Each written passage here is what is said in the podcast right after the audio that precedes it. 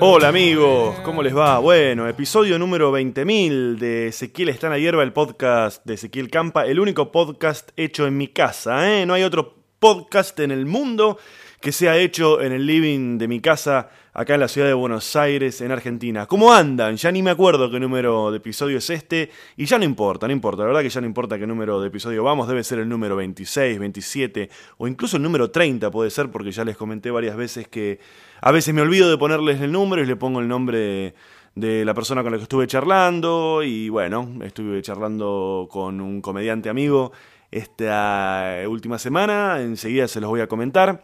Antes que nada les quería comentar un par de cositas. La primera, el teléfono al cual me pueden escribir, que es el siguiente. Desde cualquier lugar del mundo, vía WhatsApp, me mandan un mensaje al más 54 911 23 46 07 59 más 54 911 23 46 07 59 ese es el teléfono al que me pueden escribir desde cualquier lugar del mundo.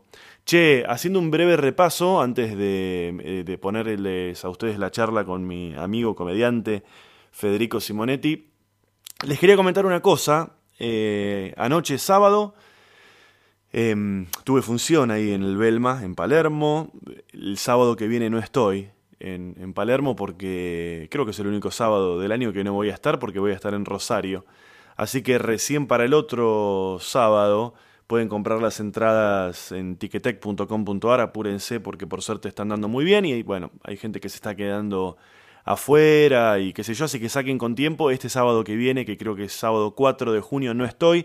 El otro viernes, eh, perdón, el otro sábado, que, que, seguramente es sábado 11, eh, vuelvo ahí al Belma.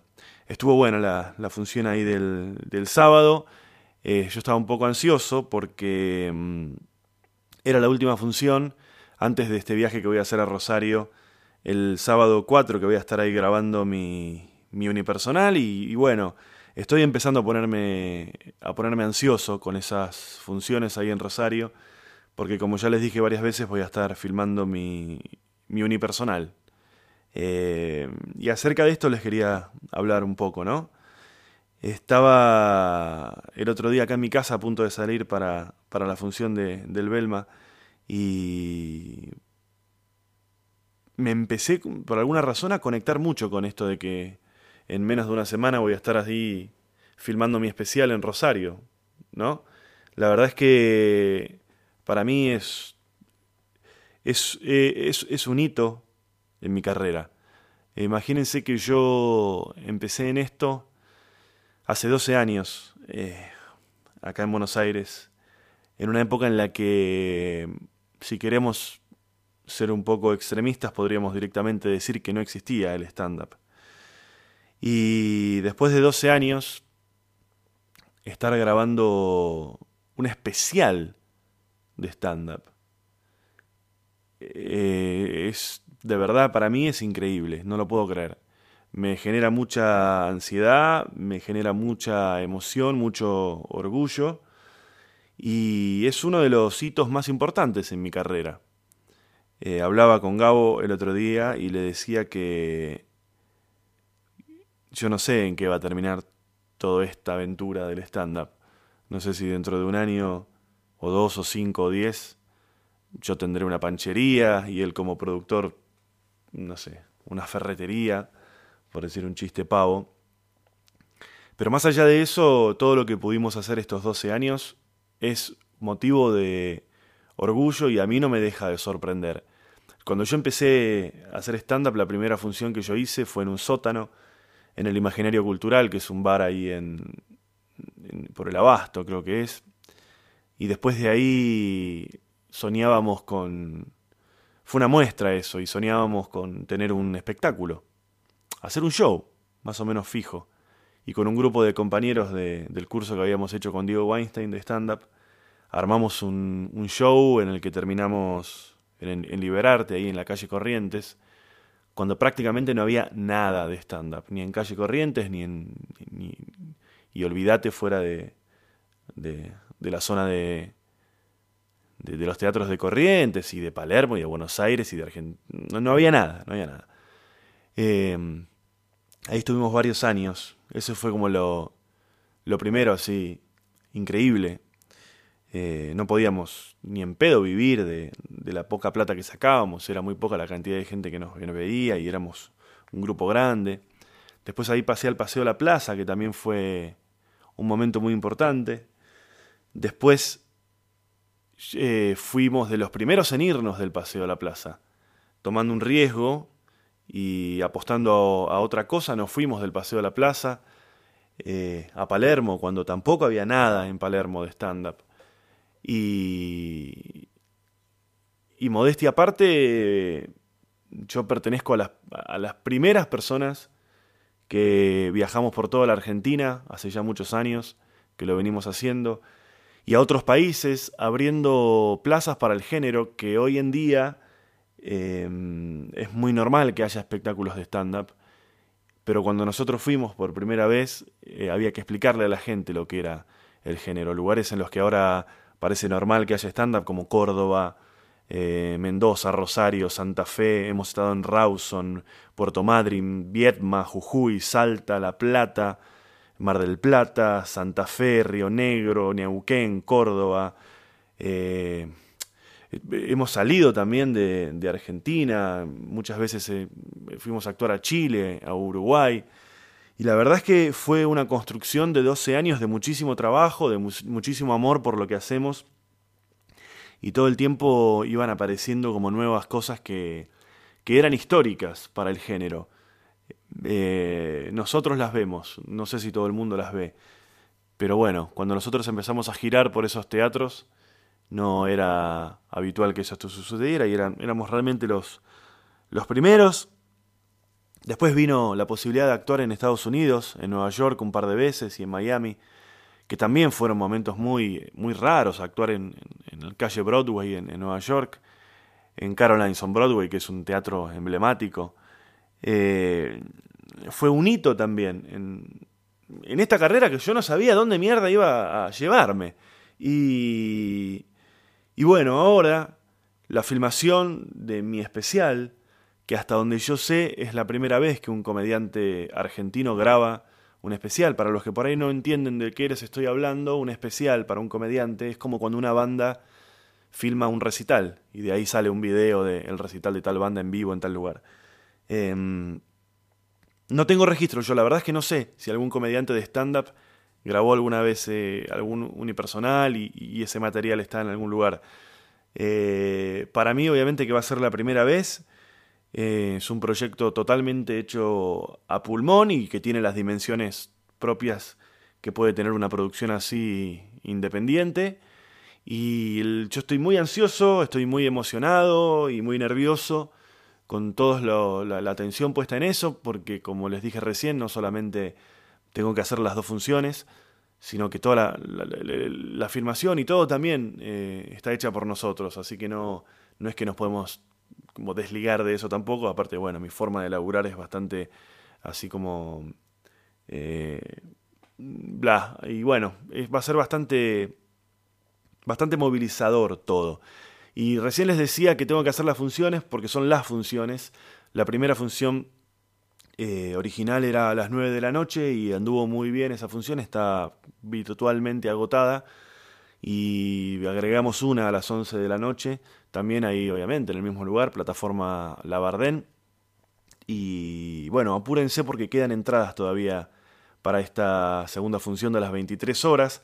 Las entradas están en comedia.com.ar, ahí las pueden comprar con tarjeta y garantizarse la, la, ubicación. Y después, si no, tienen la posibilidad de ir a comprarlas a la boletería del teatro directamente. Se presentan ahí, les quiero decir, la dirección. Plataforma Labardén queda en Sarmiento y Mendoza. Y los horarios de la boletería eh, son de lunes a viernes de 10 a 13 y de 16 a 20. Y los sábados de 10 a 13 y seguramente antes de la función se van a vender entradas. Vengan, por favor vengan, no se lo pierdan. Eh, es un hecho histórico para el género. Eh, Y bueno, nada, hemos conseguido que una cerveza nos apoye, así que va a haber cerveza para todos. Y la vamos a pasar bien ahí en estas dos funciones, la de las 21 y las de las 23, ya saben, comedia.com.ar, ahí están las entradas. Y el siguiente sábado vuelvo acá al Belma, el sábado 11, y en ese caso las entradas están en tiquetec.com.ar.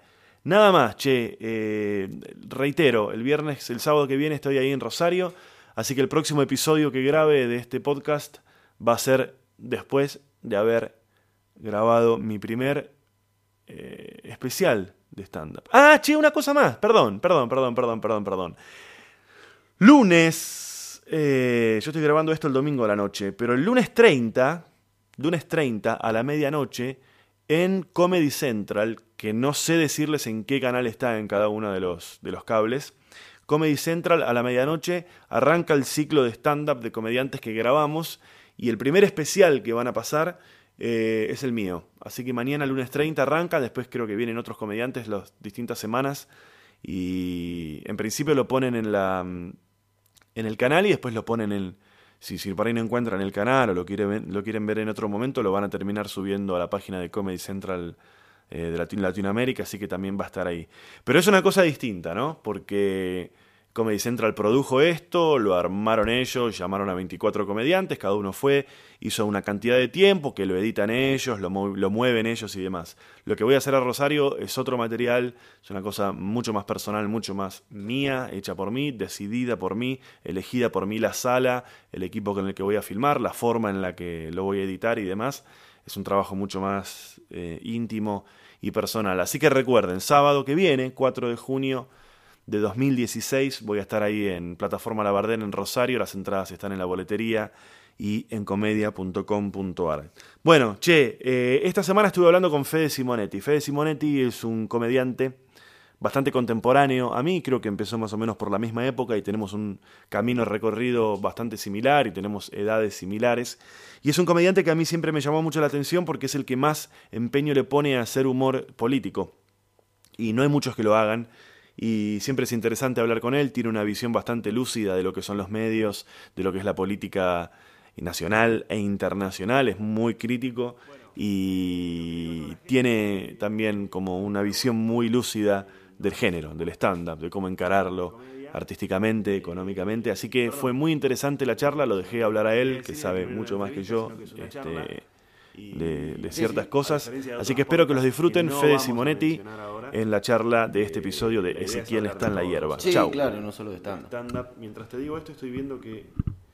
¿Se hizo mierda esto? ¿No? ¿Qué pasó, boludo? Eh, no, como que se desbalanceó las cuerditas. Ahí está. Ahí está. Ahí. Ahora sí. Capaz que ya medio caído. ¿Por qué, boludo? Eh, supongo que, que lo podés jugar. A ver ahí. Bueno, ese ahí debe estar grabando. Debe estar grabando. A ver, habla ahí, a ver. Hola, hola, hola. ¿Qué tal? ¿Sí? ¿Se escucha bien? Hola, sí, perfecto. Sí, ahí está grabando bien. Bueno, como verás es todo muy profesional. Vamos a arrancar de nuevo. Lo que te quería decir, que se lo repito siempre a toda la gente con la que grabo esto, es que esto no es una entrevista, sino que es una charla, que podemos ir hablando de lo que sea.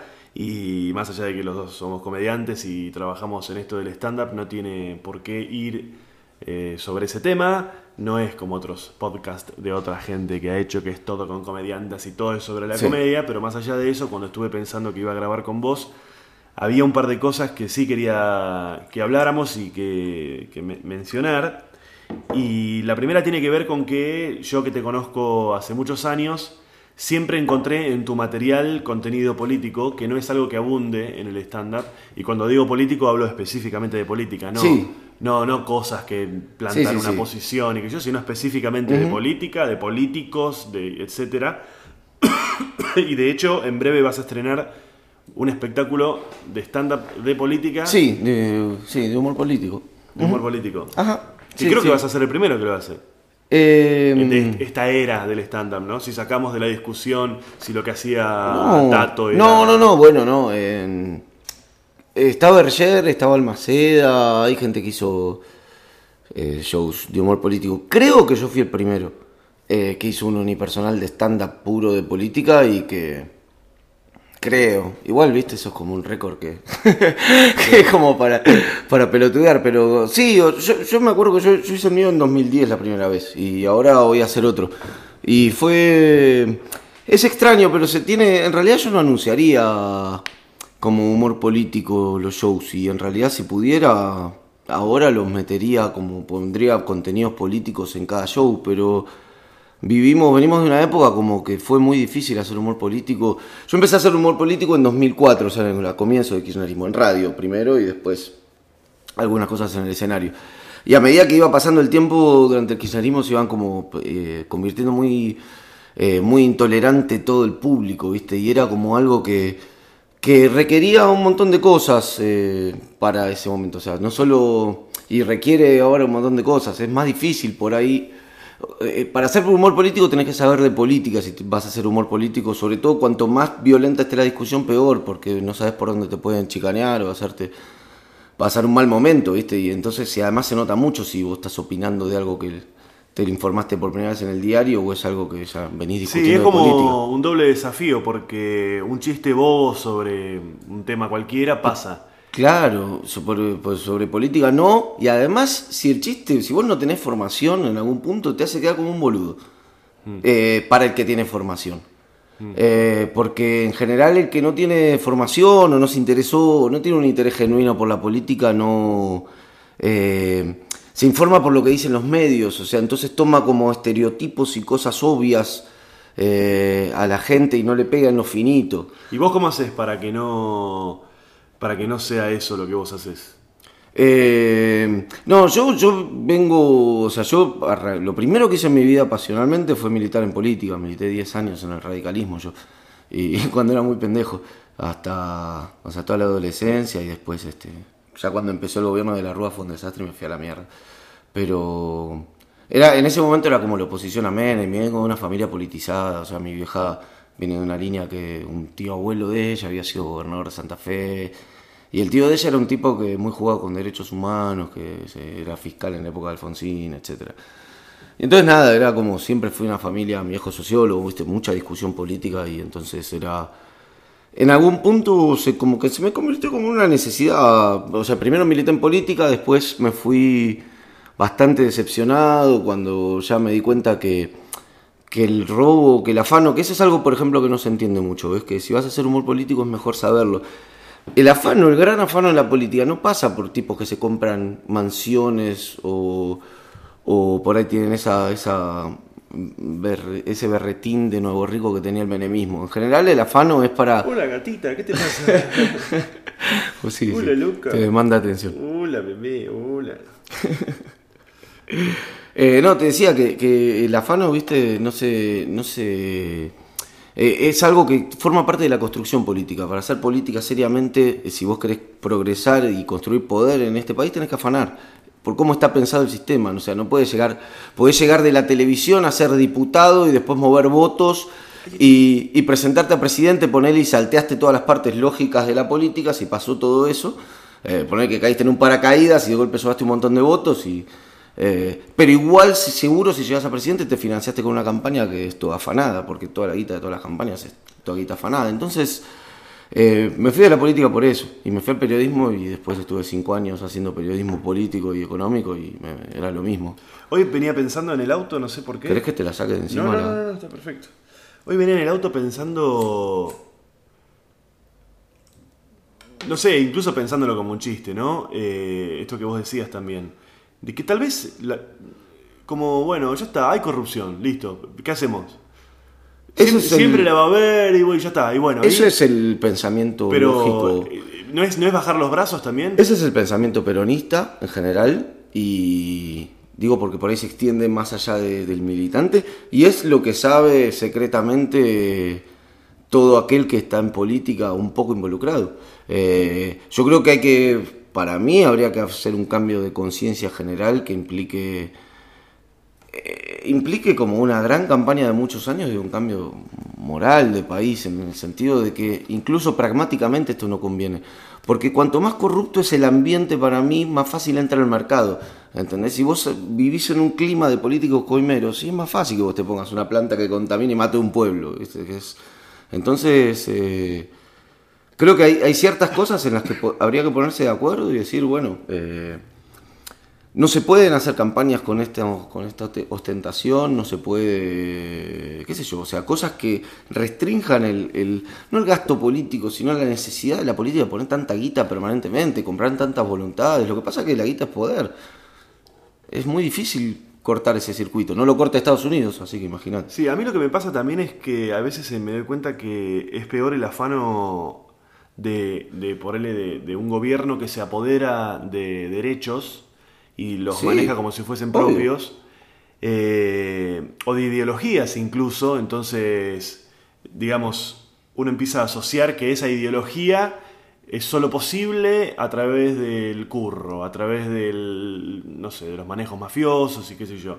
Y eso me parece una estafa mayor, porque una cosa es la estafa monetaria, de que este se afanó no sé cuánta guita, el otro, pero otra cosa es la estafa ideológica, que significa que yo deposité en ese, en ese, en ese movimiento político, en ese, en ese político específico, en, en esa gente, en ese partido, deposité mis esperanzas relacionadas a mi ideología. Eh, Y después lo que muchas veces uno se encuentra es que pareciera que esa ideología va de la mano con lo otro. Es como una cosa que me pasa a mí parecido, ¿sabes qué pasa con la, con la iglesia? A mí me pasa muchas veces con la iglesia que además de las cagadas que, que, se mandan y que se han mandado históricamente, también lo que me da mucha bronca es la estafa porque me, me, me muchas veces hacen que yo no pueda creer en nada porque me matan también la posibilidad o las ganas de creer Sí. de- de- en algo. Pero sí, lo entiendo, pero me parece que es... pero en algún punto me parece que es superador para reconocer el problema. Decir, che, muchachos, acá están afanando todos y por la lógica del sistema necesitan afanar todos. Porque esa discusión es la que no, no da nadie. Eh, no es eh, afanó el peronismo, ahora viene Macri y afanó Macri y todo. La lógica de la estructura del poder requiere que afanen permanentemente. Entonces, sí. eh, en- eh, es, es, es loco porque vos también estás hablando de un delito. Entonces, bueno, puedes decir, che, muchachos, afanamos hasta acá. ¿Viste la que decía Barrio Nuevo? Podemos Sí. parar de robar por lo menos dos años, porque no, parar, investigame todo con quién afanó. Lo que pasa es que además tenés negocios cruzados. Hoy, hoy, hoy pensaba, ¿viste? Hoy salió el tema hablan del tema del patrimonio de Macri y, y el chabón que, que tenía una cuenta en las Bahamas, etcétera, etcétera, y duplicó su patrimonio el año pasado y no sé qué mierda más. Eh, siempre hay que pensar que del lado de la corrupción, del otro lado del mostrador, hay, un, hay empresarios. Entonces, todos esos negocios, todos los grupos, la patria contratista, las grandes empresas nacionales, son todos churros también. Bueno, pero también hay una cosa que sucede que yo lo he visto en carne propia y no sin ahondar demasiado en el tema, es que a veces es la única manera que tenés de poder hacer tu negocio y siendo tu negocio no el curro, sino otra cosa, que por distintas trabas, para poder avanzar, la única que tenés es coimear y no quiero... Porque hay en- otra. No, lógico, pero se entiende. Eso, eh, eso en general es un problema que tiene la pyme. Por supuesto, es, es un país, es un país con una lógica perversa y además, este, pero por otra parte, si vos lo liberalizabas a eso, empezabas a hacer tipos que te fingían ingreso de maquinaria para hacerte juego con el dólar, porque todo está corrompido en general, en todas las escalas. Y además porque, entre otras cosas, vos ponele, tenés ese tipo de problemas. Eh, para mí, uno de los grandes problemas que tuvo el kirchnerismo es un problema de gestión. O sea, era un gobierno que no sabía, no tenía buena gestión directa. Eran buenos en trazos generales, ¿viste? Pero cuando vos tenés que resolver problemas que vienen con subdirectores, eh, directores provinciales y todo eso, es- te ponen un gordo puntero de Bellavista que lo conoce y maneja 10.000 votos y acá punta de caño eh, hace votar a 4.500 villeros de la villa de ahí, del José León Suárez, y entonces piden pam pam, agarra, viste, y todo, todo chorro, todo, todo, todo vinculado con el narcotráfico, que además está vinculado con el, con el de la con el comisario, que a su vez está vinculado con el intendente, Con que el es de otro partido, pero chupa un huevo, porque además son punteros políticos que son este tipo que laburan para el partido que venga de turno. Y la pobre gente, viste, toda la, toda la gente pobre, boludo, lo único que hace es entender como lógica de supervivencia eh, el delito. Es muy injusto decir que enojarse, ponele, porque, eh, no, que pide chorros a la gente, hijos de puta, es más fácil salir a robar que salir a laburar. Vos le estás enseñando como sociedad, si tu empleado estatal, si tu Estado te se está acercando de esa forma, vos le estás enseñando a eso como sociedad. No le estás dando una posibilidad de progresar a ese tipo. Entonces, viste, hay como lecturas muy múltiples que requieren como un acuerdo. Lo que pasa que Eh, ¿Vos crees que la gente joven también está en esa? La gente, la gente que. La gente joven que ya está en la política y la gente que se acerca a la política, se acercan sabiendo que eso es así, sin ganas de cambiarlo, eh, sí.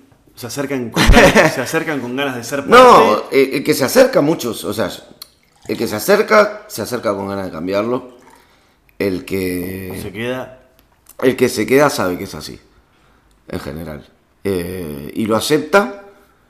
Y en muchos casos, para mí pasan uno de dos casos. O cree tanto en algún proyecto que cree que cualquier medio eh, justifica ese proyecto. eh, lo cual para mí es súper discutible, pero esa es la lógica de un militante político de buena leche, digamos. Que bueno, sí, es parte del asunto, hay que afanar, pero sí, obvio, es mucho mejor si estamos nosotros. ¿Tiene solución para vos? Yo no sé, no creo.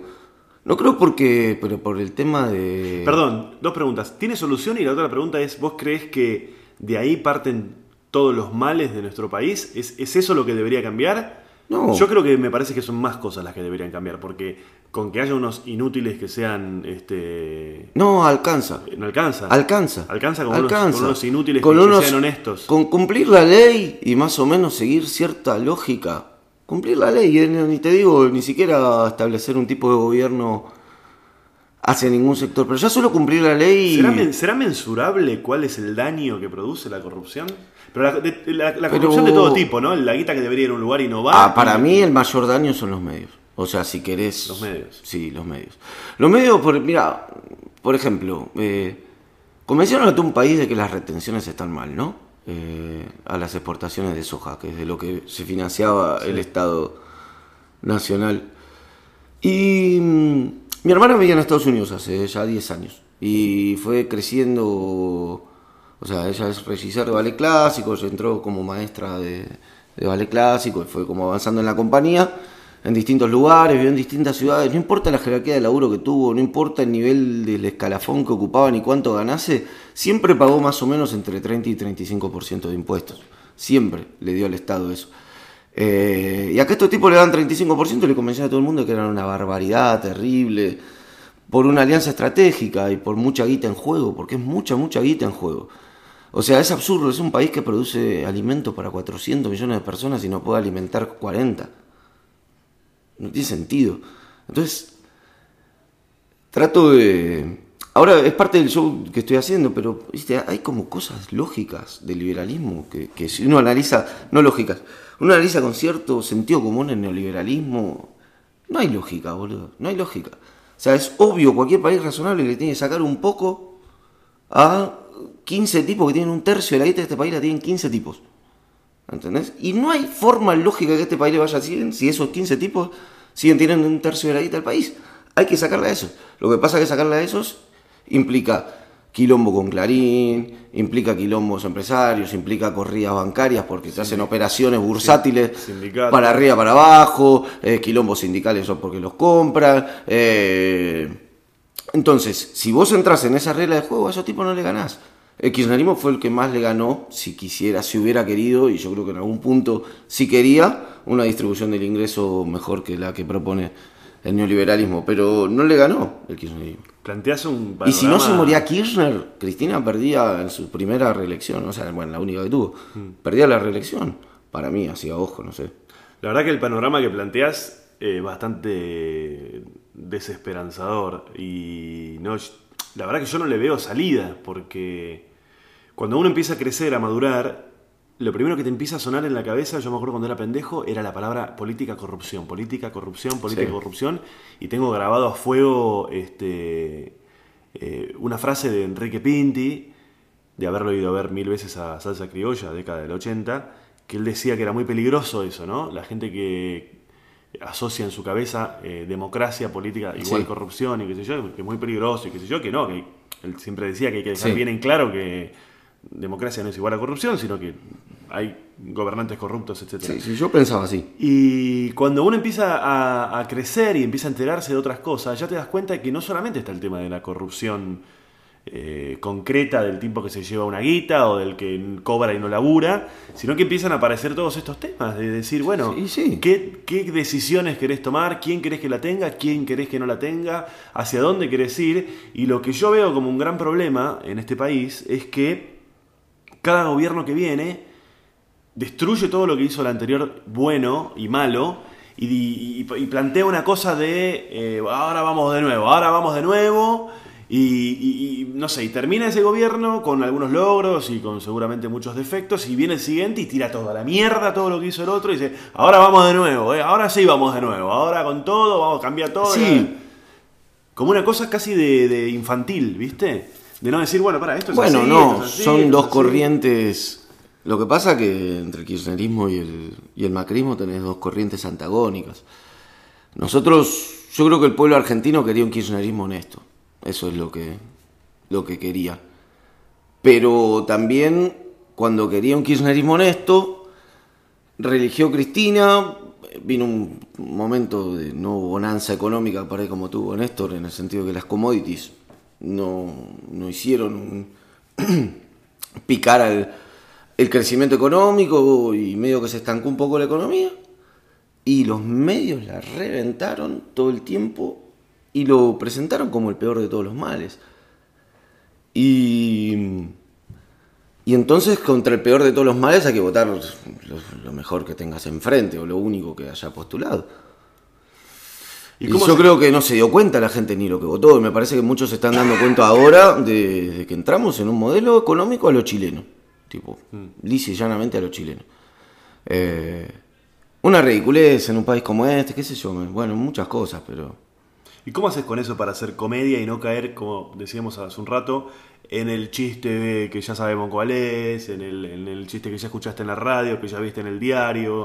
Trato, es que ¿sabes qué pasa? Trato, yo estoy tratando ahora, o sea, es distinto del show que hice hace cinco años, porque viste que uno como comediante, o seis años, uno como comediante va, va mejorando mucho, sobre todo en los primeros años, y yo llevo 10, así que no son tantos en ninguna disciplina artística.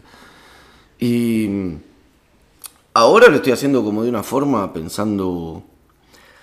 Estoy tratando de no meterme tanto en la coyuntura, en lo inmediato, o sea, no hablar punto, no, no es que ahora viene mi serie de chistes sobre Lázaro Báez y estos son los de Fariña y estos son los de Papanama Papers, y, sino tratando de, de discutir el discurso. Para mí hay un...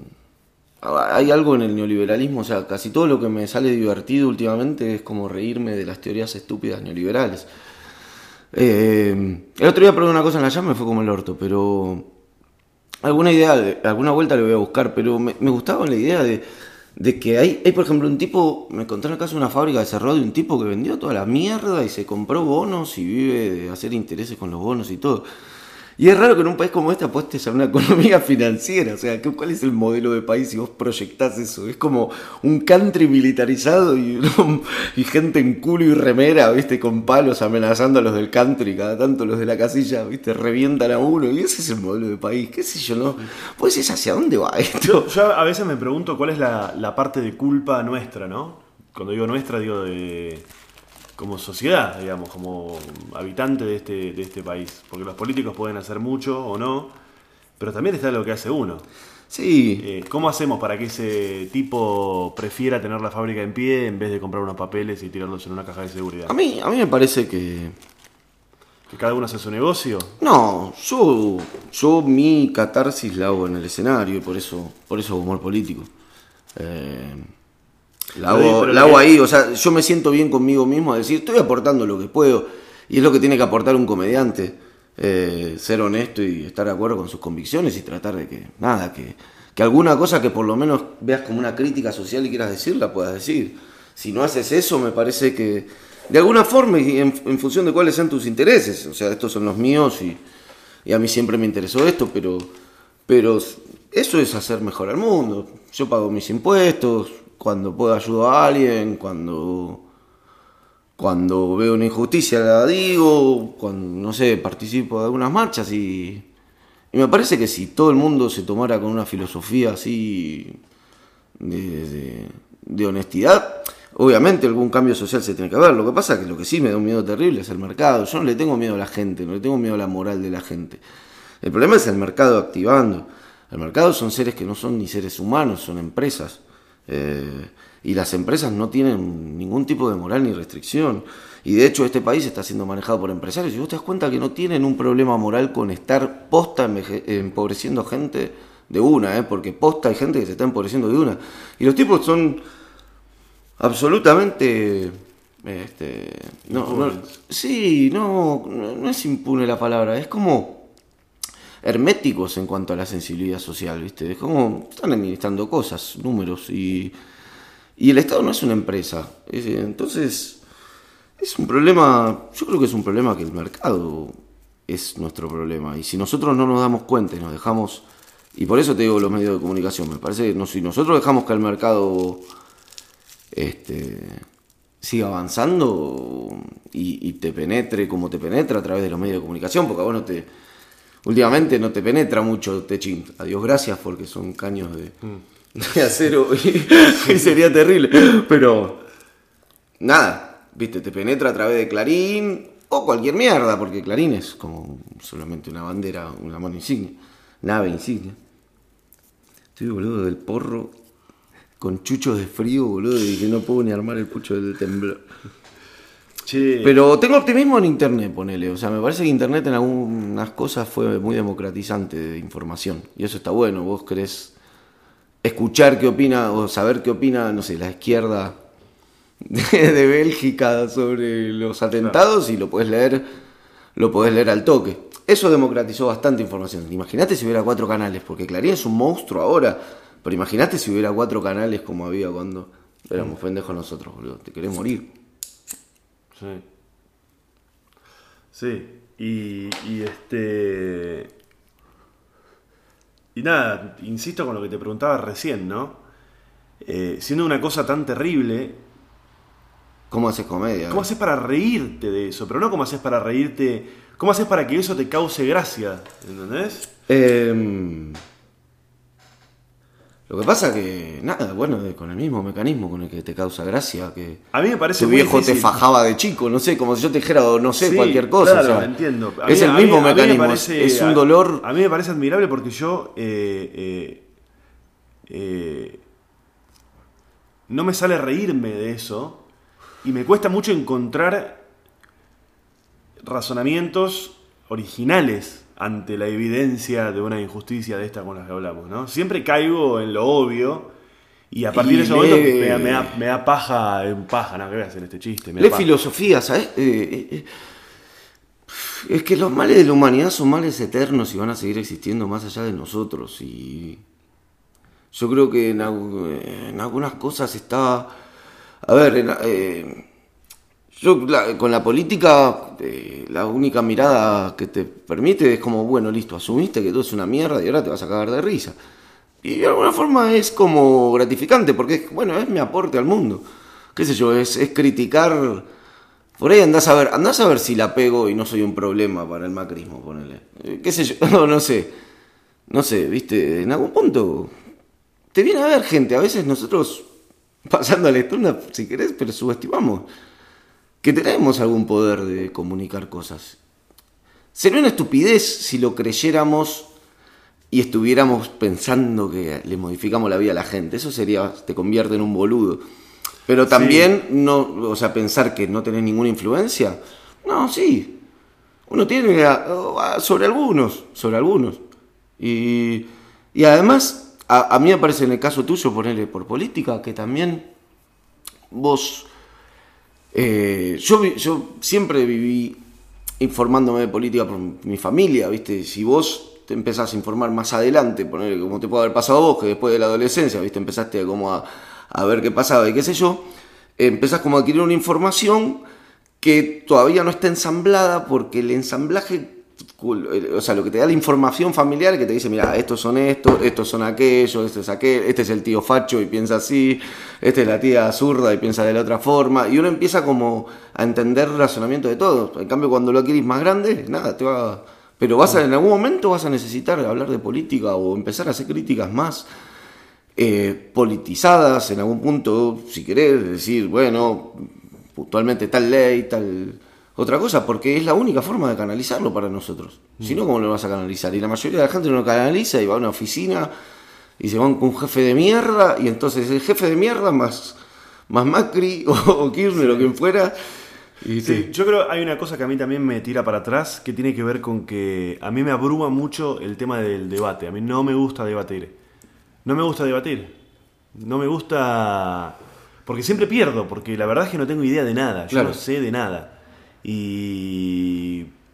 No. Siempre siento que quedo en Orsay, que no tengo ni idea de lo que estoy diciendo, que estoy sosteniendo... Y siempre, siempre me doy cuenta que estoy equivocado. Lo que pasa que... Y eso me da paja, ¿viste? Decir, uy, me voy a meter con esto. Y ya, ya estoy escuchando la voz de la persona refutándome eso y ya me da paja, boludo. Ya me dio paja. Es que lo que pasa que... Debe ser una cosa muy chota lo que estoy diciendo de. No, no, no, es una cuestión de data. Es una cuestión de tener data, ¿viste? Es no discutir la noticia, sino discutir la noticia con backup. Cuanto más grande en algún punto sea el backup, más reprocesás internamente la noticia. Hasta el punto que hay gente que ni la procesa, ¿viste? Como que... No, pero yo te digo, yo manejo, o sea, manejo bastante in- información. O sea, algunas cosas conozco, algunas cosas entiendo. Por eso. Pero más allá de eso, al ser temas tan, a, a veces tan subjetivos, Sí. abrís la puerta al debate. Ah, obvio. Entonces, y es- Sí. eso a mí me, me genera un vacío y una angustia que no, no, no, no me interesa. No me interesa que, eh, que una persona me venga a refutar lo que estoy diciendo. Y, yo- y- y para. Eh, depende de la forma. Lo que pasa es que en los últimos años, en serio, fue bravo ese tema. eh. Mm. Fue bravo ese tema. Eh, fue, discutir de política era someterse a un montón de imbecilidad. eh, Un Bueno, montón de voy a- imbecilidad y cosas inaguantables. ¿viste? Voy a hablar de una cosa que me pasó cuando entré acá a tu casa. Cuando entré acá en tu casa, este, entré respondiéndole a una persona que me estaba bardeando en, en Instagram por un chiste medio boludo que puse. Y te decía que recién cuando entré en tu casa venía respondiéndole a una persona que, que me estaba bardeando en, en Instagram porque yo había puesto un, un chiste muy boludo, una pelotudez. Este que no era necesariamente de política, sino que era una observación sobre que Sí, sí. Macri había duplicado su patrimonio y supuestamente Alicia Kirchner también, qué sé yo, de- del año pasado a este año. Y puse eso y automáticamente dos o tres personas me empezaron a poner que Instagram no era para hablar de política y algunas ya como que se adentraron un poco más en el conflicto y me empezaron a decir, eh, te dejo de seguir ahora, eh, no sé qué, que esto que el otro, bla, bla, bla. Y sacando de lado la cosa de que yo soy un pelotudo, que me engancho, que no debería responder, que me debería chupar un huevo y todo eso, que a veces me sucede y a veces no. Sí, a veces pasa. A veces me engancho, a veces no. Sacando todo eso, ya que se haga evidente que existe esa gente, dar pie para que. Para. O sea, ¿sabes lo A ver, voy a tratar de hacer una, una, una, una, este, una parábola que no sé si me va a cerrar. Yo considero que muchas veces cuando nosotros vemos algo en los medios, ponele, que te parece una mierda, que te da vergüenza Sí, sí, sí, ajena sí. y qué sé yo, yo creo que hay un punto en el cual ese pibe que está ahí o lo que sea, nos jode que esté, porque pone en evidencia que esa persona existe y que estamos rodeados de ese tipo de gente. Yo no quiero saber que existe ese tipo de persona. Claro. Eso es lo que a mí me causa rechazo. ¿Cómo puede ser que este pibe, no sé, X, quien sea, eh, o esta mina, lo que sea, eh, verlo ahí es la evidencia de que un ser así existe en la sociedad en la que yo vivo, porque yo no vivo en otra sociedad. Claro. Entonces, cuando yo le doy pie a que X gente me diga a mí esto y que yo, a mí me abruma que poner, darle el pie a esa gente para que esa gente salga del agujero y que yo vea que esa gente existe. Pero es que- Yo soy mucho más feliz cuando me olvido de esa gente y cuando me olvido tanto que, que- que- que no, no tengo presente que existe esa gente. Y cuando digo esa gente, ¿a qué gente me refiero? A la gente que se toma el laburo de ofenderse por algo que vos ponés en una red social, Sí. que se toma el laburo de contestarte. Sí, sí, sí. Y, y, de etcétera, recontestarte. y- y además sí. de, de avisarte Sí, que te va a dejar de seguir eh, o, o- o- o que te reclama cosas. Entonces, muchas veces yo estoy a punto de poner y qué sé yo. Y ya antes yo me lo tomaba como una cosa de. Eh, no, yo no me voy a autocensurar. yo esto lo voy a poner porque yo tengo huevos, yo voy para adelante y qué sé yo. Y una persona hace un tiempo me enseñó que a veces es medio al pedo ir, para, ir a esa gente que va al frente, en, cier- en ciertos Sí, foros. pero ¿no? obvio. Entonces, ahora hay veces que me pasa que, que estoy. Además, yo de verdad siempre me cuido de lo mismo que vos decías antes, de que cuando lo que yo hago tiene que ver directa o indirectamente con política, yo me cuido de que lo, del chiste que yo estoy haciendo no deje Claro. en claro mi posición. Pero además, no. Yo no deje en claro mi posición, porque yo no hago comedia militante. Yo hago un chiste y vos. No, no. vos adivinás. Deja no sé. en claro tu posición, pero no te está. O sea, eh, eh, te Pero- entiendo pero- lo que querés decir. pero no pasa por ahí Pero no te engancha hago. en un partido Claro. determinado tener una idea o una ideología. Entonces, Eso yo, es- entonces sí, yo sí, decía, a mí nadie me va a censurar. Yo esto lo quiero poner, esto lo quiero decir y esto lo- y me chupan huevos si alguien salta. Y a veces lo ponga alguna persona, no sé qué. Que es lo mínimo, porque la verdad. Ahora, cuando de repente me agarran un día así, digo, ¿por qué yo le doy pie a que una- un imbécil que no sabe ni quién carajo soy, un imbécil que no sabe cuánto yo trabajo, un imbécil que no sabe cuánto yo me rompo el orto para vivir de lo que vivo, ¿por qué yo le doy el pie para que un imbécil así me basuree y me diga, vos sos un pelotudo, sos un mediocre? que- ¿Por qué yo le abro la puerta a esa gente? ¿Por Pero- qué? Entonces digo, no, ni lo pongo, olvídate. No, no, es que no, no, no, no tiene que ver con eso. Es como. Hay gente, en internet, pa- para mí hay varias cosas. Una en internet hay gente que está totalmente loca. O sea, punto, las redes sociales son... Y, y sobre todo, y acá hay un punto que para mí es importante. Está, ah, yo creo que hay algo que pasa, y le pasa a todo el mundo, gente famosa, gente no famosa, pero gente que no se da cuenta que las redes sociales forman parte de la vida pública de uno. ¿Entendés? O sea, y, y no, es, no forma parte de la vida privada. Entonces, si yo ponele, eh, tengo un problema con vos y te puteo, es como que me voy a la plaza del pueblo a putearte. ¿Entendés? No lo estoy haciendo yo a vos en el mano a mano. ¿Entendés? Lo estoy haciendo para mi cantidad de followers más la cantidad de followers tuyas si vos me contestás y vamos para adelante. Y hay gente que, que, que no distingue eso, ¿viste? Le chifla, le chifla un poco. O sea, no se da cuenta que hay cosas que son públicas y cosas que son privadas. Que no se puede insultar en público a algo que te... Es porque es como si yo te puteara cara a cara. Y el problema de esa gente que además está tan chiflada que después te la encontrás cara a cara y es un amor de gente. A mí me ha pasado, bueno, creo que ya lo conté esto en algún otro episodio, que me ha pasado miles de veces Sí. que gente que me putea en abierto, eh, por la razón que sea, ni me acuerdo, pero... Y yo soy muy de contestar en privado. Y la gente te dice, eh, sos un cagón, contesta en público. Porque hay algo Yo más no cagón que contestar en público. O Yo sea, no me parece... tengo que hacer pública la discusión con vos. ¿Por qué? Y además lo otro que me sucede Porque, es ¿sabes que, qué? pará, te estoy diciendo de frente, en un mensaje directo a vos, que sos un pelotudo, que sos una pelotuda. pero claro. ¿Qué te tengo que andar diciendo en público? Ah, sos un cagón porque no lo haces No, público. porque ¿Qué tiene que además hacerlo público implica ya suponer que vos sos un mala leche. ¿Entendés? Entonces no me Claro. importa si públicamente te escracho. Vos no tenés nada de lo que vos me puedas decir que me pueda hacer cambiar de consideración porque por eso lo hago público. No hay una discusión cuando es pública. Es absurdo discutir públicamente. Y después porque- muchas veces lo que hacen es eh, hacer una captura de la, de, De la- claro, de la, de la sí. discusión privada y te ponen, mira, el cagón me putea en privado. Pero te puteo en la jeta, No, boludo. Es- Decime es- dónde y te puseo en la jeta. Es, es una... Y después otra cosa que vos lo mencionabas recién, a mí me pasó muchísimas veces de eh, entablar un diálogo con la persona que por alguna razón me había puteado y el 99% de las veces terminan pidiéndote disculpas, terminan reconociendo que se equivocaron y termina, ¿sabés lo que termina pasando siempre? Aparece otra razón Por la que se enoja. Por la que se enojaron. Por eso. Te dicen, por ejemplo, eh, no sé, sos un boludo de este chiste que hiciste en Twitter. Te pones a hablar y dicen, no, yo te digo la verdad, te fui a ver al teatro hace dos meses y yo estaba con un pibe y vos le hablaste al pibe y lo hiciste quedar como un boludo y Pero- no sé qué. Entonces, ¿de qué me estás hablando? ¿De Eh, qué me estás hablando? y sí, pero- ¿Qué es lo- Pero ¿sabes lo que pasa? Yo... ¿Qué? Evidentemente debemos tener algún tipo de algo, porque... ¿Cómo alguien va a querer, va- va a querer habla- hablarte, a, hablarme a mí? ¿A cuento de qué, boludo? ¿A cuento de qué? No, es, es gente que le habla a todos. Como está discutiendo con vos en paralelo, está discutiendo Ah, esa es con, otra que pasa, con esa el es que se enganchó sí, en paralelo. sí. Porque hay gente, que- hay gente que se sienta, ponele, se sienta en la televisión y se siente que fuera, no sé, la Fauci y entonces va puteando lo que ve en Pero televisión. ¿sabes lo que pasa? Hay mucha gente, hay mucha gente muy perversa que disfruta. Sí. de- disfruta mucho hacer enojar al otro. Pero obvio. que, y creen que está bueno eso. Pero vos, pero además para vos es esta discusión. Puede pasar dos cosas para mí. Que para vos es importante porque verdaderamente te aflige y al otro le chupa un huevo.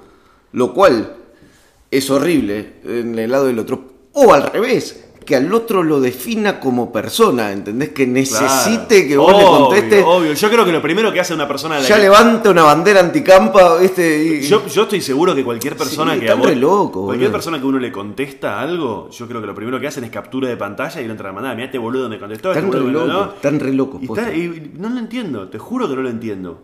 No, no, no, eso es. Porque además, si vos me decís, bueno, eh, vos sos Ricky Martin y yo soy. No, no, no, no, no. No sé quién, vos decís, bueno, hay un morbo, yo lo puedo llegar a entender. Lo que pasa es que Pero eso no yo, contestan. boludo, yo, ¿quién que soy nada? Pero nada es que no contestan, entonces nada. Claro. es como, viste, entonces nada, viste, aprovechan y... Me dijo esta persona. dijo, vos, mira esta- vos, esta- vos, mira tu caso, mira, te voy a mencionar tu caso. Sí. Vos haces el chiste de arrobar a poner Britney Spears y mandarle tipo, eh, great show, I, I love you Britney, uh, want to take to Argentina, uh, leave you in a kiosco, o cosas así, no me acuerdo, pero Un chiste que hice hace. Empecé a hacer, no sé, Cinco cuando, años, cuando sí. arrancó Twitter y ahora lo hacen todo. todo le. Ponele. Y... No digo, no digo que lo hagan por mí, pero No, hoy no, yo ya no. no lo hago más porque Pero además, todo el mundo hace. No venía a cuento de nada muchas veces, era como de golpe una invitación Sí. a que viniera del país, a no sé, a cualquier. Sí. Y. Y imagínate a esos chabones la cantidad de mentions que reci- reciben de toda gente del mundo que los putea. Vimos, ¿viste? Hay un video, dice- hay un video de un iPhone, un iPhone que no se sabe de quién es, que dice. No me acuerdo si era una cosa de Instagram o de Twitter, que dice: Mirá lo que pasa con un iPhone cuando tuitea a alguien que tiene 4 millones de seguidores. Y no se sabe de quién es el teléfono. Esta persona no sé si es que tuitea o tiene 4 millones de seguidores en Instagram y sube una foto, lo que sea. Explota el. Pone el no sé, se ven manos. Y esto es lo que pasa con un iPhone cuando tenés 4 millones de seguidores en Twitter. Hace así, tuitea algo y es una cosa que se vuelve loco el teléfono. Porque tiene en 30 segundos 2500 retweets. El teléfono se vuelve loco. Claro. O sea, que imagínate cuánto le puede llegar a una persona de esas Sí, sí, lo sí. que cualquier persona No, le pueda obvio. llegar a escribir, ¿no? Obvio, obvio, obvio. Pero sí, no, las redes sociales son, son como un semillero de locos, ¿viste? Yo no, no. Y además trato de. Cada vez menos, ¿viste? Trato de. de- no, no comparto cosas de mi vida privada en las redes. No me. Bueno, a mí me parece no me muy gusta. tremendo- A mí me molesta cuando me etiquetan en fotos, en asados y todo. Entiendo que a otros les divierte. A mí no me resulta muy grato en general. No me. Mira, me das pie para hablar de dos cosas. Una tiene que ver, una, una cosa que voy a mencionar yo, que de verdad me angustia mucho la gente que, que ve sus redes sociales y son una mezcla de su vida privada y canjes, me genera una angustia de verdad existencial. Esa persona que pone una foto con el novio y lo siguiente es, este, no sé, gracias Nike por no sé qué. De verdad me genera, un- me genera una angustia tremenda porque me deja... me- siento un desamparo, de verdad, me siento como solo en el... Hay una frase que dice un amigo que es no hay con quién hablar. No hay con quién hablar. Mira lo que es esto, no hay con quién hablar, boludo. Pero es una cosa personal, yo sé que soy muy extremista. Y lo otro que sí quería hablar con vos era el tema de que, eh, bueno, se lo cuento un poco a la gente que, mm, que por ahí no está tan en esto como, como Fede y, y yo, que es que eh, está sucediendo algo en el stand-up, que tal vez esté sucediendo también en otros géneros, pero en el stand-up está sucediendo algo que es que están habiendo un montón de comediantes jóvenes que están haciendo contenidos por lo general para Instagram y que están teniendo muchos seguidores y que están arrastrando un montón de gente, están llenando un montón de teatros por todo el, el interior del país, capital, federal y demás, y están llevando un volumen de gente que creo que nunca ha sucedido en el Sí, género sí, sí, ahora. claro, claro. Y es un debate que se da muchas veces entre los comediantes que por ahí tenemos un poco más de, de años acerca del valor que tiene hacer esto o no hacerlo y demás. Y quería saber cuál era tu, tu postura. Eh, A ver, Para mí está bien todo. Para mí está bien todo. Es otro género. Hacer humor en Instagram es otro género. No es. No es comedia. Stand-up comedy. No es. Eh, a algunos se le da muy bien y muy natural. Y lo hacen bien. en 15 segundos, hacen cosas que alguna gente considera graciosa y otros no. Eh, a mí muchas de las cosas que se hacen no me gustan. Y a veces me río con alguna, qué sé yo, pero... Y algunas están mal hechas y otras bien, y algunas están hechas que vos te das cuenta de buena leche, y otras están hechas como para triunfar, para adquirir seguidores y tratar de llenar una sala. Y sin embargo me parece que la gente más genuina con ese humor y con esa expresión es la que, la que llena las salas, digamos. Eh, Grego, ponele, o sea, es genuino, le, le, queda cómodo, le gusta y lo hace bien. Eh, en los estándares que se pueden hacer videos de 15 segundos, ¿viste? No, no lo puedo comparar con Will Ferrell. Pero. Ahora permite un minuto Instagram, igual. Bueno, un minuto, digo. Pero. Eh, ¿Qué sé yo? Es lo que es. Y eso después va al stand-up. Y es público que por ahí después ve algo de stand-up que le gusta. Y por ahí algunos se quedan y muchos se van a ir a la mierda. Porque no es que va a quedar todo ese volumen de gente si de golpe desaparecen como estos pibes en cuanto a, boom de llenar salas. O sea, eh, lo que tiene el stand-up es que es como un género de comedia que para mí está buenísimo que esté en la base de la pirámide de la comedia. Es como... Tanto me parece que hasta como comediante de stand-up te pasa que en algún momento necesitas también hacer otras cosas, hacer por comedias o escribir guiones o, o hacer algo más allá del stand-up. Pero el stand-up es, genial y es, es como un lugar único pero que no completa todos los aspectos del mundo de la comedia. Entonces, nada, me parece que siempre el stand en lugar del stand-up es ese. Yo no sé cuánto más va a crecer en la Argentina. Calculo que lo, lo, que más me interesa es que se estabilice, no que crezca. Viste, que se estabilice. O sea, que haya público que sepa lo que va a ver, que sepa quién le gusta, que sepa que busca, que sepa dónde buscarlo, que sepa cuáles son los clubes de comedia importantes. Que sepa, que conozcan a 10, 15 Que conozcan, claro, que hayan visto, que hayan visto 10, 15 shows, que conozcan a 10, 15 comediantes, que se acuerden de alguno que le gusta de afuera y eso es lo que me parece que puede hacer crecer el estándar más que otras cosas. Pero bueno, ahí em, yo empecé a escuchar música a través de Erasure, o sea, no sé, hay que siempre se entra por algún lugar a las cosas, no, no, qué sé yo, no, no sé, me parece que suman. Suman. Después sí, puedo contener mil cosas, eh, discutir mil cosas del contenido artístico de los videos y de lo que hacen en el escenario. Mil cosas. Pero también es dispar. No sería justo si yo metiera todos. Este es chotísimo, entonces todos son chotísimos. ¿Qué sé yo? Hay, ya hay de todo además. Lo que sí me genera un poco de rechazo es el que le hace para pegarla, ¿viste? Que eso se le renota se le renota. La gente que está haciendo las cosas. Y lo que pasa es que. Porque ahora lo, que pega ese Instagram. Sí. a mí lo que me. Lo que me sí, el, que tiene una estrategia ¡Ah! es una paja. Mm. Y está ahí, viste. Todos tienen una estrategia, porque demanda mucho eso, ¿eh? Todos tienen una estrategia. Pero digo el que. Te entiendo lo que quieres decir. O sea, el que. El que. Sí.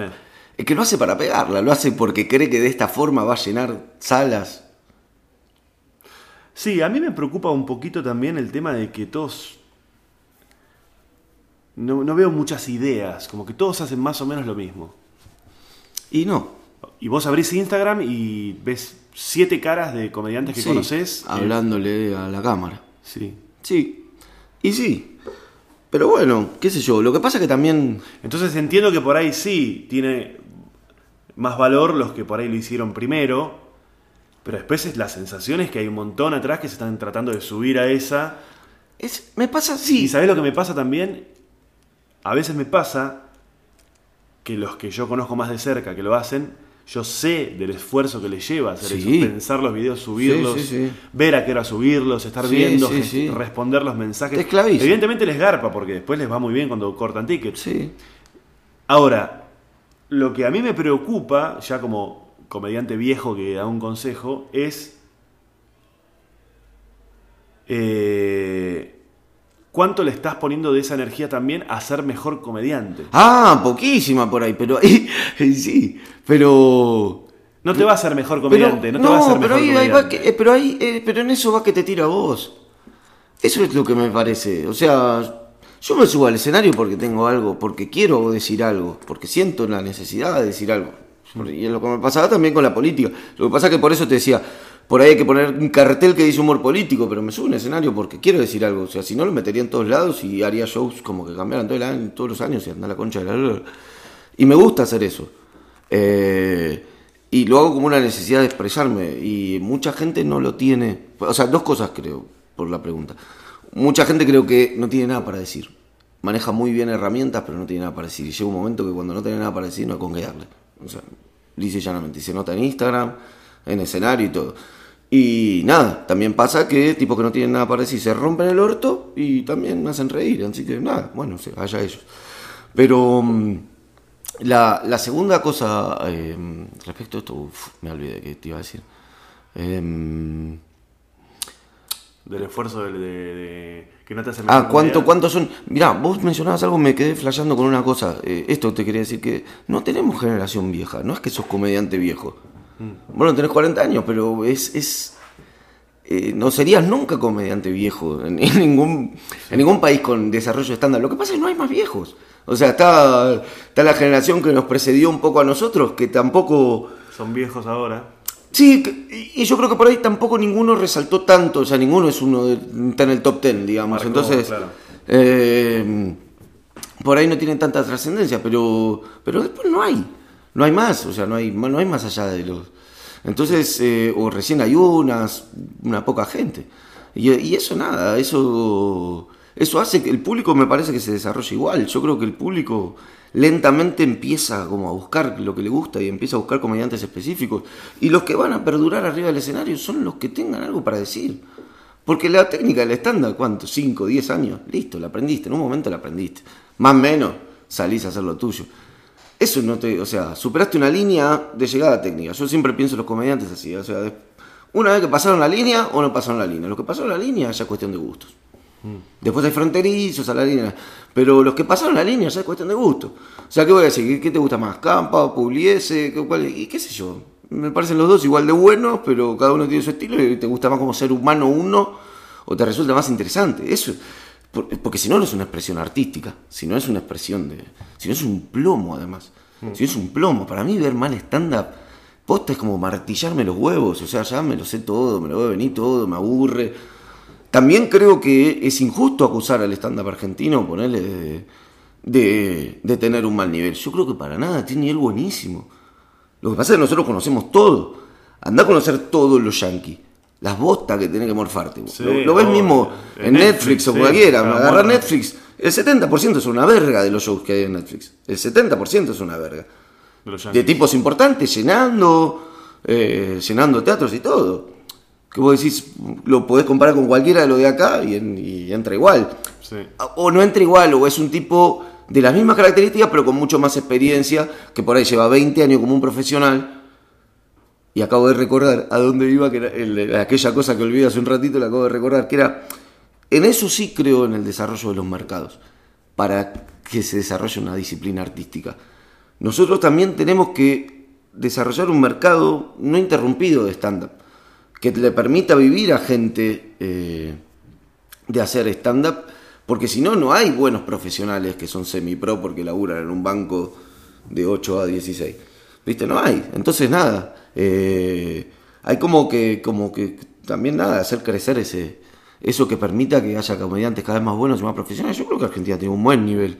Pero siempre, todo, toda, toda expresión artística termina en una cuestión de que te llega o no te llega, te conmueve o no te conmueve. Después es como tocar la guitarra, qué sé yo, depende de lo que hagas con ella. O sea, es, lo mismo, aprendiste la técnica. Y recién creo que se está llegando a un eslabón de tener cantidad de gente que ya tiene la técnica. Porque la verdad es que So- sos de, lo- de los comediantes que yo conozco que más reflexionan acerca del género. Y con Félix el otro día hablábamos, hoy mismo hablábamos, de... mm, vos tenés una teoría, se terminó transformando en una charla, no, pasamos por todos lados, pero estamos hablando ahora un poco de stand-up. Eh, hablamos hoy con Félix que vos tenés una teoría económica, de modelo o algo así, Ya sé, la cu- acerca la, del... la cuenta de los 500. No, porque Félix me tiró una que es cualquiera. Me tiró una que es cualquiera. ¿Cuál? Por lo menos, o la entendí mal. Que me dijo que eh, él, él escuchó en un podcast que en Inglaterra vos tenés que vender 30.000 tickets por año para hacer una figura. Y 30.000 es una cosa, una bestialidad, boludo. Eh, ya sos una figura, no, si vendés En cualquier 25 mil. Pero a ese le quiero decdecir que con 25 mil Pero- alcanza también para ser una figura. 30.000 son más de 2.000 tickets por mes. Y es hacer con él el Picadilly solo, o sea, un teatro así de 300 personas. reventado. Reventado. Todas sea, las semanas. Trastiendas, De, trastiendas. de enero a enero. De enero a enero, trastiendas. Explotadas. Sí. No, es, es mucho.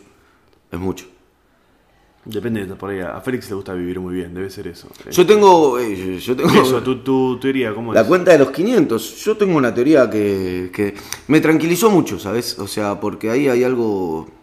Hay algo también de, de mucho del laburo de ser comediante que no se ve, que es como, como parar la cabeza. Vos no sé si te das cuenta, o sea, pero me imagino tu cabeza está todo el tiempo maquinando cosas, o sea, Para mal. para mal, pero, pero, o reprocesándolas, pero viste, especulaciones, el otro y cómo me irá, porque es una incertidumbre total y uno convive con una incertidumbre hacia el futuro. De- bueno, de hecho, de eso hablo en mi show.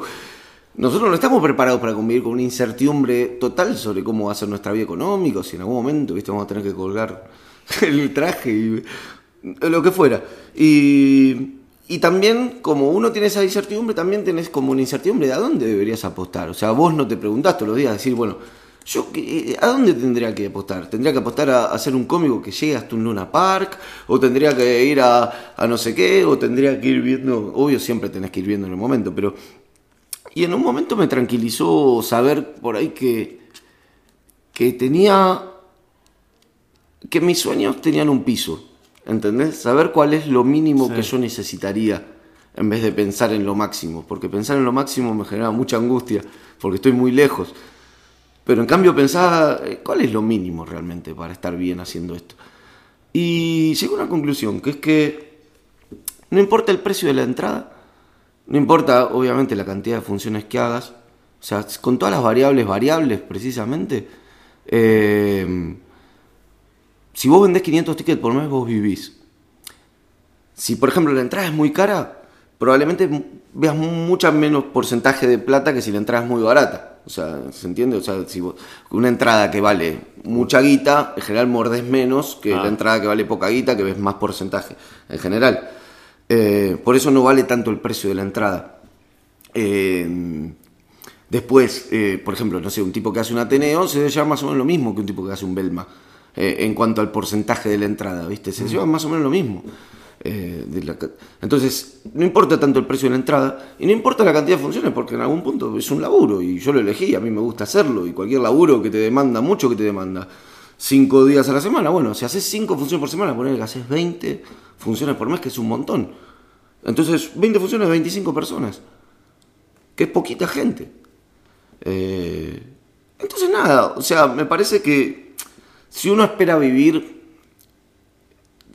con una economía chica, de la supervivencia, y, espera decir, bueno, saber que voy a ser feliz pudiendo mantener a una familia y, viviendo de lo que viviendo de lo que hago y así- diciendo lo que se me canta el culo arriba de un escenario, eh, 500 tickets es algo muy conseguible, muy, muy razonable. Y eso son 6.000, no 30.000, son 6.000 entradas por, por, por año. Después hay todo éxito en el medio, digamos, hay todo éxito. Si vos vendés 10.000 está muy bien. Si vos vendés, no sé, la cantidad de entradas que te toque vender. Pero si vos vendés 500 entradas por mes, es tu piso de éxito y en algún punto hay que disfrutarlo. Decir, puedo ser libre en el mundo. Es muy difícil ser libre. O sea, sé consciente de eso también. Porque si no te pierdes lo de arriba, lograr laburar de lo que se te canta el orto. Y en el laburo de lo que se te canta el orto consiste en subir al escenario y decir lo que se te cante el orto. Y conectarte con gente que paga por escucharte hablar a vos durante hora, hora y media. ¿Entendés? Paga una guita, que eso te permite vivir, comprarte un auto. tipo,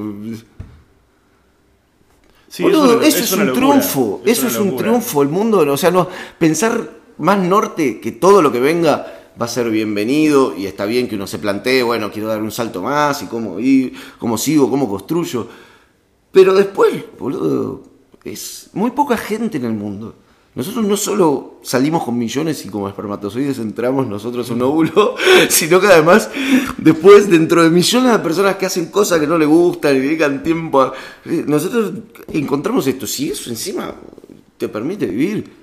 Y bueno, man, o sea, pensá para adelante todo lo que venga, pero no podés ser como desagradecido una persona entristecida que no puedas darte cuenta de que está muy bien lo que tenés. Y eso me calmó bastante la neurosis. te tranquilizó. Sí, sí. ¿Y cuál es tu, tu otro extremo que al- en el que no querés pensar? No, no es que no quiero pensar, pero creo que como ahí te- tengo que saltar primero esa, que ya está bastante cerca y nada, ya estoy contento con eso. Eh, y el otro extremo, yo creo que no voy a ser un tipo de masas. O sea, creo que no, nunca sería un tipo de masas. Y eso me, cal- me calma también pensarlo. O sea, entonces nada, lo que sí me parece que es importante conectarte con la gente que piensa como yo. No sé cuánta será. Creo que por ahí es una minoría en el país que le pueden disfrutar mis chistes, pero puede ser el 20%, ponele. Igual son, ¿cuánto? 8 millones de personas. Eh, no sé, así que no sé. ¿A 100 mangos? Sí, mi norte, no sé, mi norte puede ser el Gran Rex, poner. Sí, si querés, o sea, o- o sea, Luna Park, Luna Park me parece que es mejor, ya. Yo creo que igual, la verdad es que no sé si te pasa a vos, porque vos sos, actuás mucho en teatro. Es lindo actuar en teatro cuando haces stand-up, pero para mí, como el bar, no hay, boludo, no hay, a nivel energético, a nivel... Son más fáciles las funciones en un teatro, me parece. A mí me resultan más fáciles. Sí, igual, igual también, por ejemplo, en el caso del Belma, eh, tenés una sala, dispersa un poco la energía a la altura, ¿viste? Es muy alto, sí. Si no está lleno hasta las bolas, eh, por ahí te... Pero los bares en general lo que tienen es que son más bajitos. A mí me gusta esa cosa Sí, del sí, rebote sí. energético, ¿viste? Sí, sí, que no pasaba tampoco en Cavern, ¿viste? Vos nunca, nunca estuviste así en salas. Por ejemplo, en Absinthe, ¿viste? Es como que te levanta todo. En Colette era medio así, ¿te acordás? O sea, como un... Sí, techo bajo. No, a mí me gustan ese tipo de club de comedias, me, me gustan, pero me gustaría que hubiera acá, viste, como esas medianas escala que hay en, que hay en Estados Unidos, que vos podés club de comedia como club de comedia y, y tienen, entran una capacidad de 170 tipos. Sí, ¿no? sí, está bueno. Yo pensaba recién en eso de. De las aspiraciones que vos estabas hablando de esto del Gran Rex y eso. Y yo siempre me encuentro pensando en lo mismo, ¿viste? Que es como. A mí lo que más me angustia es el problema. Me angustia, de alguna manera, el problema más inmediato. Y en ese sentido, mi aspiración es que me cueste mucho menos llevar gente. Claro. No sé si mucha más gente de la que me viene a ver. Ojalá. De ahí para arriba, todo lo que quieras. Entiendo. Pero me gustaría tener la comodidad de yo saber que llego el sábado al teatro y yo no tengo que hacer nada más que mi laburo como comediante. Y sí. subirme arriba del escenario y yo sé que ese teatro en el que estoy, ese teatro que yo elegí y negocié y estoy, sé que dentro de parámetros parámetro Lo que está es como... que yo creo que para tipos que tienen tu humor, o que tienen mi humor, o que en algún punto generan cierto compromiso del espectador, eh, aunque más no fuera de vincularse con cosas que generan incomodidades, ¿viste? O sea, vos hablas mucho de eso, o sea, no... Bueno, obviamente cualquier cosa de política también genera cierto compromiso en el sentido que te estás metiendo en un lugar que puede ser incómodo. Y, y- y más allá de los chistes que tenés en ese sentido, también tenés todo, toda la otra línea de introspectiva que es muy intensa tuya, ¿viste? Y, y nada, por... Nosotros dependemos de que crezca el público de stand-up en general, dependemos de eso. O Bueno, sea, yo sé que me elige el que empieza a ver stand-up Yo noté y que cosa, mira específico. Yo noté, noté una cosa que le está faltando a, a la- a nuestra ciudad, a Buenos Aires, Argentina, que es este que mm, en otros países vos tenés un circuito de lugares, sobre todo en Londres, y en Estados Unidos, en Nueva York, Ajá. Chicago, Los Ángeles, vos tenés un circuito que si vos sos un come- comediante profesional, tenés un circuito en el que podés trabajar y no depende de vos. eh, La convocatoria. la convocatoria. Vos sabés que estás metido en un circuito, Sí. vas rotando por distintos lugares, en, en espectáculos por ahí grupales, ¿no? Que son cuatro, cinco, seis comediantes. Y vos sabés que el lugar va a estar. Vos, vos vas y cobras un fijo, haces tus 15, 20 minutos. Y lo que sucede es que los pibes lo que hacen es. El primer, el, el primer esfuerzo que hacen los comediantes allá es para entrar en ese circuito. Para ir al- para poder estar en el, no sé, en Nueva York, no sé, en el Comedy Cellar, en Caroline, Sí. en todo en el circuito, en el Comedy Store, en Laugh Factory, que son todos los, los, los- los- le cuento a la gente, son todos los lugares que ya son como clásicos de- del stand-up. Lo primero que tratan de hacer los flacos es entrar en ese circuito porque ya saben que eso les significa una base de laburo, una base de gente que los va a ver y una base de plata que les va a permitir eh, por lo menos estar en esa, ¿no?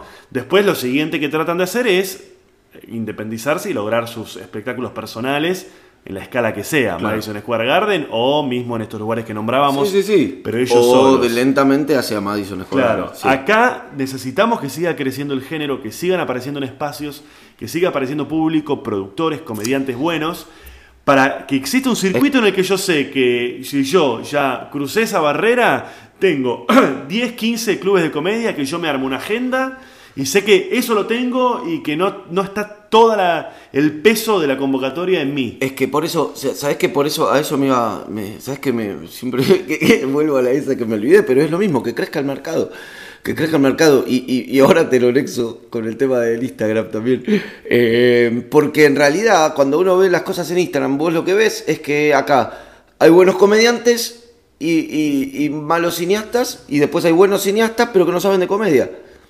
¿Entendés? Entonces no, no- eso es lo que tiene el mercado, en donde, donde vos no hay eslabones cortados en la cadena, donde el tipo que es reflectorista tiene un hijo que es sonidista, que tiene a su vez un sobrino que es no sé qué, y entonces hay como un aprendizaje de desarrollo en el tiempo que se va como transmitiendo generacionalmente, y que eso es como un valor que acá las dictaduras lo interrumpieron. Entonces nosotros que tenemos cine del 83, eh, y, y- y me parece que con el stand-up hay que construir ese circuito. Es, eh, pero falta, ¿viste? Se está empezando a ver eso. Y, y, y nada, lentamente va a ir adquiriendo. Lo que pasa es que se necesita público. Nosotros tenemos una demora como público, tenemos una retención. De, estamos retenidos en algún punto para miles de cosas si no aumenta el público de stand-up. Por suerte aumenta, por suerte aumenta. Y hablar, o sea, imagínate lugares como Absin pensados hace cinco años, ¿viste? La, la- la quiebra. o de- eh, entonces, nada, por suerte aumenta, pero. Pero bueno. Sí, lo que estaría bueno es que, que- que otras fuerzas empujasen, porque por lo general los que empujamos somos los comediantes. Porque viste que. Pero también hay que ser cierto que el stand-up en Estados Unidos despega después de la tele. Claro. Y el problema es que la tele no abre las puertas. Yo una cosa que odio a la televisión como concepto. eh, o sea, la, la odio como concepto en todos sus eslabones. Pero vos te das cuenta que acá se hacen programas de mierda como ese Polémica en el Bar. Donde deben gastar, no sé, en callés mensuales, ¿cuánto deben gastar? Un palo en el calle de los ocho boludos que tienen laburando ahí. ¿Entendés? Con un palo por mes te comprás la vida de 30 de nosotros, te comprás la vida.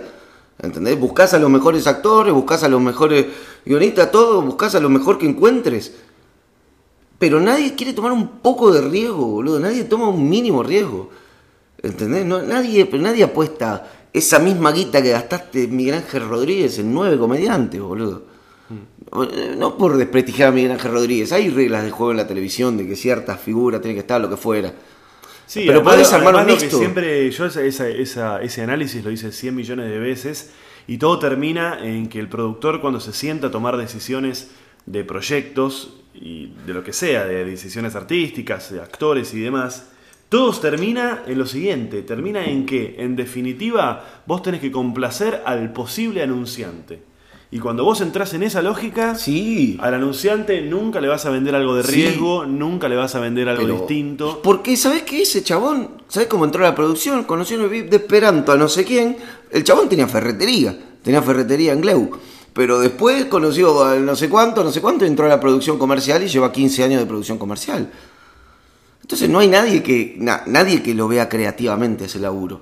Y es lo que un poco necesita el stand-up. El stand-up, de hecho, necesita público también para que empiecen a verlo creativamente ese laburo. Y no solo con cuestión de, bueno, yo voy a hacerlo del pochoclo que me pide la gente que va a las 10 de la noche a Paseo de la Plaza. Que en general le gusta el material blanquito y, y que no te movilice mucho porque se siente incómoda. Y nada, si, trabajás para eso, el stand-up va a ser una mierda siempre. Entonces necesitas otro público. Acá lo que necesitas es que la televisión también tenga generaciones y gente que labure más en serio. Y gente que labure más en serio. Es muy mala la gente que labura. Muy mala. No puede ser. Vos prendés un domingo. Posta, el horario es 14 horas. Y ves a Mirta, Polémica en el Bar, El Chavo en Canal 9 y eh, me estoy olvidando de- Pasión de sábado o algo así. Pasión de verga, alguna de esas en, en América. El Chavo en Canal 9 y en, y en Canal 7 no sé qué tenés. Sí, yo, yo, Sandro, una peli de Sandro. O sea, entonces estás en los 80. yo pensé mucho, yo he pensado bastante en eso, ¿viste? He reflexionado bastante. Y mucha gente me ha dicho cosas inteligentes, como por ejemplo. eh, que gente me ha planteado esta cosa de que no están tan seguros de que deberíamos aspirar a, a eso en la tele? Yo no creo que debamos aspirarlo. No creo que debamos aspirar a nada. Hay que hacer lo que hacemos. y- Hay que salir de pensar en la televisión como si nosotros no podemos, Claro, hay que, hay que dejar de pensar en la televisión como un, como destino. obvio, y menos y Hace un tiempo pasaba una cosa en la tele y todavía sigue sucediendo. En- pasa en las redes sociales y pasa en la tele, que es eh, gente que termina trabajando en la tele, o sea, gente que, que- gente que construye desde las redes sociales con la tele como objetivo. Sí. Cuando Internet y las redes sociales ya son un medio en sí. Sí, sí, sí, claro. Pero vos ves que laburan porque quieren acceder a la tele. Y después lo otro que también se ve es la tele queriendo como emparejarse con las redes sociales, con la internet y qué sé yo. Sí, Entonces, sí, sí. sumando gente que viene de ese palo. Cuando a mí me parece que lo interesante justamente es que esos dos escenarios, esos dos lugares coexistan. Y bueno, la tele es lo que es y los medios... Lo que y- pasa que sí, estoy de acuerdo.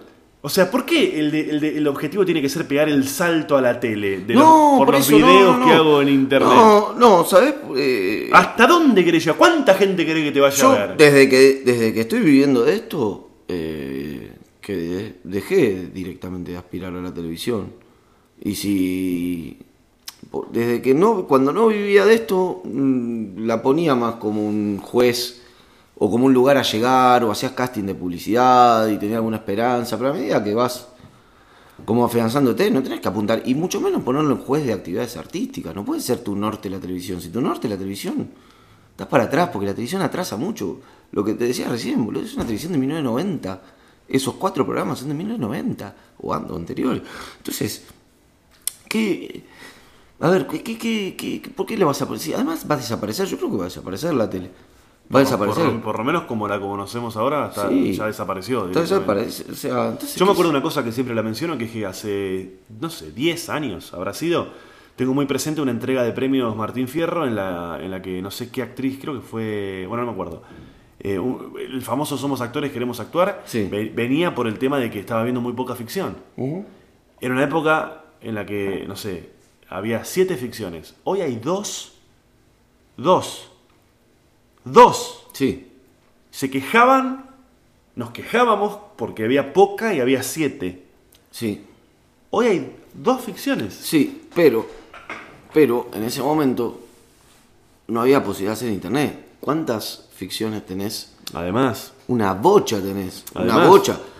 Lo, lo choto es que lo que veo en general me parecen todas que, que en calidad son chotas. No veo series argentinas que... No veo muchas tampoco, la verdad que sería injusto si jugara todo el...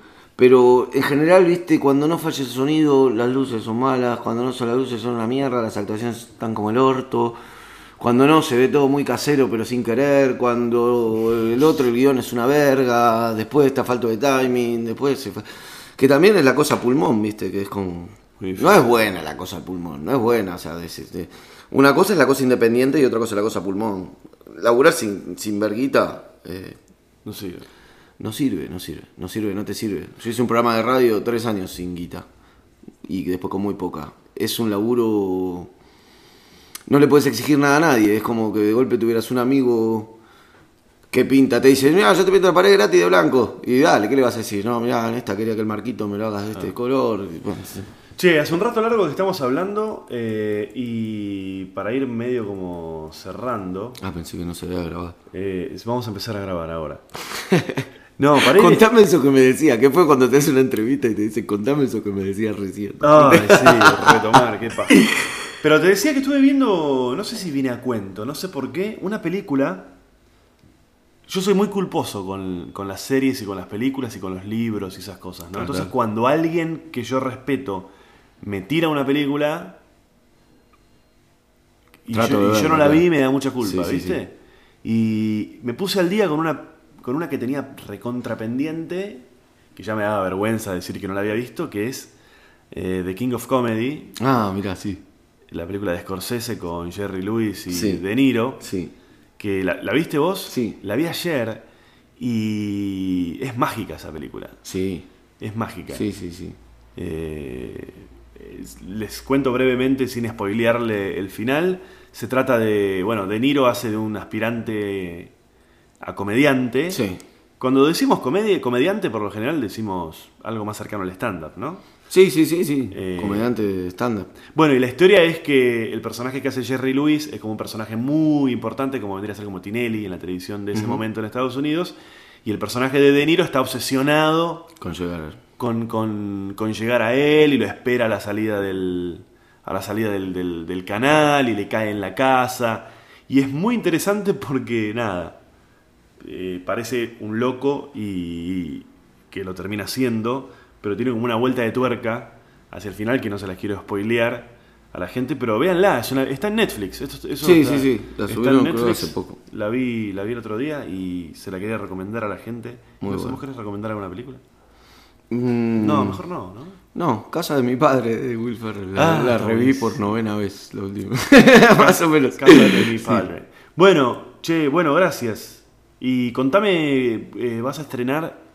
Eh, sí, estoy armando un show de humor político. Estoy cortando clavo con el orto. Voy a estrenarlo el 30 de junio en la sala Crash, en un ciclo que hay En la sala Crash. de unipersonales. Sí. Y después no tengo todavía el destino que voy a hacer. Sí, estoy viendo si lo voy a poner en algún lugar, seguro. Eh, y después. eh, ¿Lo vas a, lo vas a filmar o Mi idea es grabarlo lo antes posible para subir fragmentos lo antes posible, no solo por la coyuntura, sino también porque... Para pegarla. Me parece... No, no, no, no, no. Sí, para pegarlo, o sea, para difundir a gente que le interese específicamente y le pueda gustar, que hay mucha y no hay buen humor político. O sea, sí, hay, hay gente haciendo... Yo respeto mucho al rubio peronista y todo, pero no hay en algún punto gente que le pega a todos, que creo que es una forma de... La única forma de tomar el humor político seriamente, para mí. No seriamente, sino... Bueno, no, no quiero... O sea, es una discusión que tengo permanentemente con Gustavo. Yo no considero que se pueda hacer humor político partidario. Es más fácil si sos oposición como es él ahora, pero cuando eran gobierno menos todavía. O sea, es un poder el gobierno, no puedes hacer humor defendiendo un poder. Bueno, entonces vas a estar ahí Sí, el. 30 de junio, sí, haciendo Y ese show. Y después estoy haciendo en Absin Asegura tu futuro los viernes y sábados ¿Y las entradas? en comedia.com.ar. Y si no en Absinthe, Eh, en Absin, sí, sí. ¿dónde es Absinthe? Eh, Bartolomé Mitri y Rodríguez Peña. ¿A qué hora están los viernes? Eh, 0.30 y sábados 22.15. ¿Y las entradas para lo de Sala Crash? No sé todavía. Ah, todavía no están. No, no. Bueno, estén atentos. ¿Y te, y te ves tener alguna red social? Ah, sí, sí, sí, en eh, arroba Fede Simonetti en Twitter, con doble T. eh, lo mismo en ahí- Instagram, bueno, mismo, y ahí Federico fíjense- Simonetti en Facebook. Fíjense porque vas a poner ahí las fechas, todo. Exacto. Bueno, Retuitear el podcast y... Era absurdo, es como un círculo de Moebius. bueno, gracias. Gracias a vos.